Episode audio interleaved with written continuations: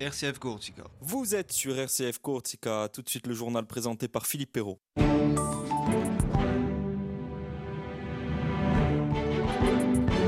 Bonjour à toutes, c'est l'actualité aujourd'hui en Corse avec le processus d'autonomie évoqué ce soir place Beauvau entre Gérald Darmanin et les élus insulaires. La Corse qui s'invite ce matin en guest star à l'occasion du 60e salon de l'agriculture. Monseigneur Rio Creux évêque de Bastère en Guadeloupe, est l'invité de cette édition.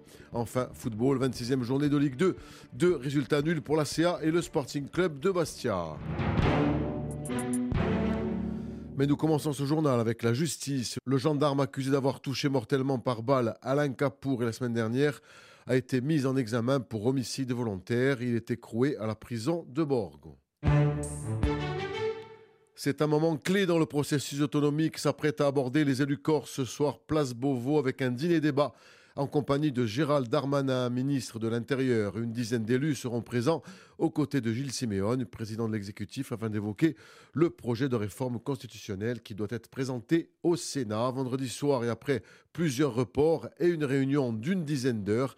Les présidents de groupe de l'Assemblée de Corse ainsi que d'autres élus ont débouché, enfin serait-on tenté de dire, sur un consensus à la faveur d'un document commun qui va constituer l'un des points importants des discussions de ce soir. Se basant sur la résolution votée le 5 juillet, ce document entérine des accords soit à l'unanimité, soit au titre du fait majoritaire, avec notamment la reconnaissance d'une communauté insulaire, le bilinguisme, une autonomie fiscale ou encore un pouvoir législatif. À noter qu'aucun député ni sénateur nationaliste ne sera présent place Beauvau. Seul Jean-Jacques Panoudi, sénateur de Corse du Sud, et Laurent Marcangeli, député de la première circonscription de la Corse du Sud, y ont été conviés. Côté nationaliste, Paul Félix Benedetti, leader de Corinne Front, sera bien présent. En revanche, Josefa Giacometti sera absente. Hier, au cours de son assemblée générale ordinaire, l'Association des maires de Haute-Corse a demandé à ce que les problématiques liées aux communes figurent au cœur du processus. Écoutez Ange-Pierre Vivogne, président de l'Association des maires de Haute-Corse. I meri, cosa gli interessa ai meri? È un blocco di radio comunale e interno comunale. Di mica puoi perdere non dall'investimento e di mica puoi perdere non le nostre aiutazioni. E questa, ne siamo convinti, lo Stato è obbligato a aiutare, aiutare e che non ci sia una spertera fatta per dodicesimi come l'è fatta come oggi. Ma questa domani a, a Guridità di Corsica su Stato non amici soldi pedali sarà impossibile. Un'autonomia, un nemico di indipendenza, siamo obbligati a discutere, ma questa non è mica stasera che ne discutiamo mangiando stasera a Bovo di fare così. A Navane non una legge più tardi, non è mica scritta questa non Costituzione. Capiterà che hanno essere discutato, hanno essere discutato con i meri, hanno essere discutato con l'Assemblea di Corsica e dopo i deputati e i senatori decideranno. De la place Beauvau, nous passons porte de Versailles avec la Corse qui arrive en guest star au 60e Salon de l'agriculture qui s'est ouvert samedi sur fond de tension. 70 exposants répartis sur une superficie de 500 mètres carrés sont présents pour mettre en exergue le savoir-faire des éleveurs insulaires. À noter qu'un menu autour du Vitellet au s'est prévu pour 250 personnes, parmi lesquelles des élus du gouvernement, des élus insulaires et peut-être également Emmanuel Macron.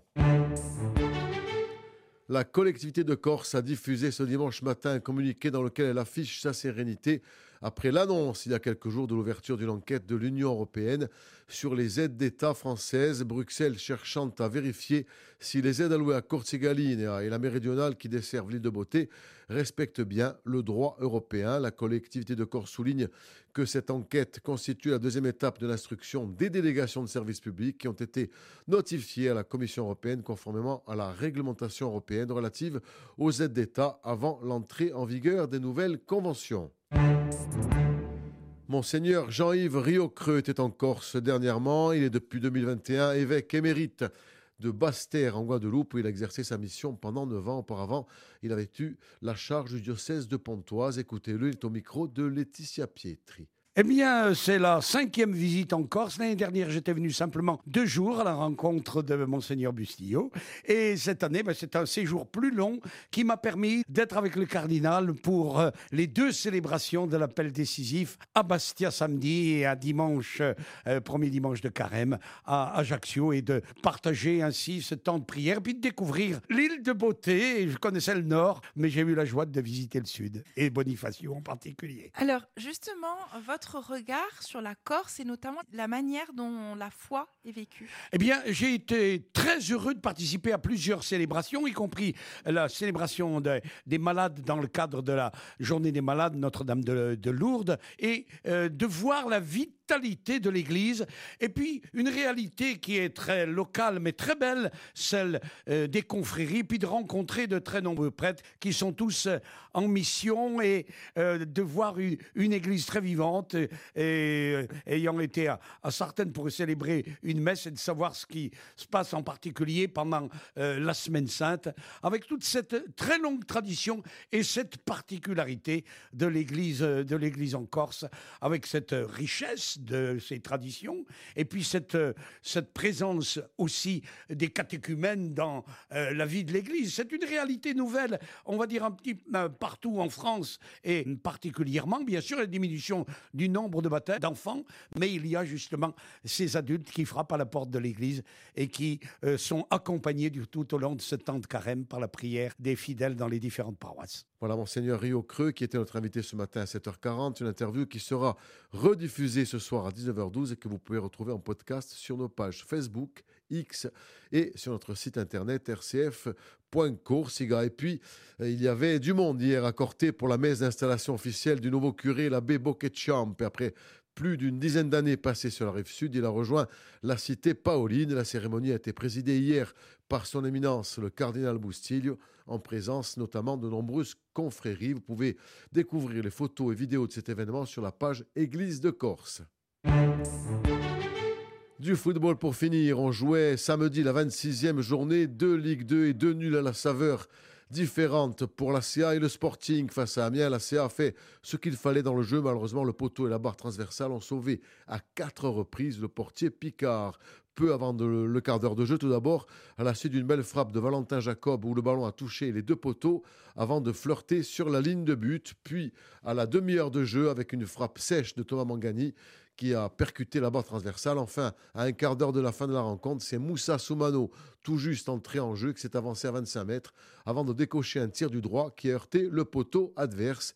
À l'arrivée, malgré un très bon match dans la lignée des précédents, les Ajacciens n'ont pas été récompensés de leurs efforts. Écoutez Olivier Pantalone et l'entraîneur Bianqueros. Déçu euh, surtout du résultat, hein, pas du contenu. Je pense que l'équipe a tout donné ce soir. Il méritait de remporter cette rencontre. Chose assez rare dans le football, on touche euh, quatre fois les montants dans, une partie. Ça ne veut pas rentrer. C'est comme ça, mais bon, j'ai rien à reprocher aux joueurs. Moi, je suis, très content de, ce qu'ils ont, ils ont montré. Les joueurs, ils, se sentent véritablement libérés. ils n'ont plus la crainte du résultat. Donc, à partir de là, ils, se lâchent et il y a des choses bien meilleures avec euh, un apport technique. Même si euh, je sentis certains joueurs un petit peu émoussés parce qu'on a malgré tout euh, eu un petit peu de déchets dans le jeu, euh, mais euh, d'une manière générale, ce qu'on a travaillé tout au long de la semaine, on, l'a retrouvé par séquence et ça, c'est encourageant. On est bien rentré sur le début de la seconde mi-temps. Après, on a eu un petit passage d'une dizaine de minutes où ça a été plus compliqué. c'est vrai que s'il m'avait moins de jambes ce soir, l'accumulation, Hamza,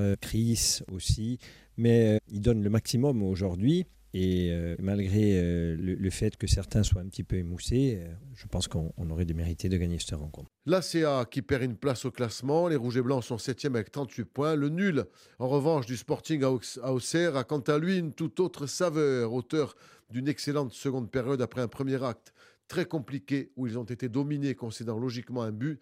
Les Turquines ont pris les choses en main autour de la 70e minute de jeu et au terme d'une domination intense. Leurs efforts ont été récompensés à la 89e minute grâce à l'égalisation, 9e but cette saison de Miguel Alfarel.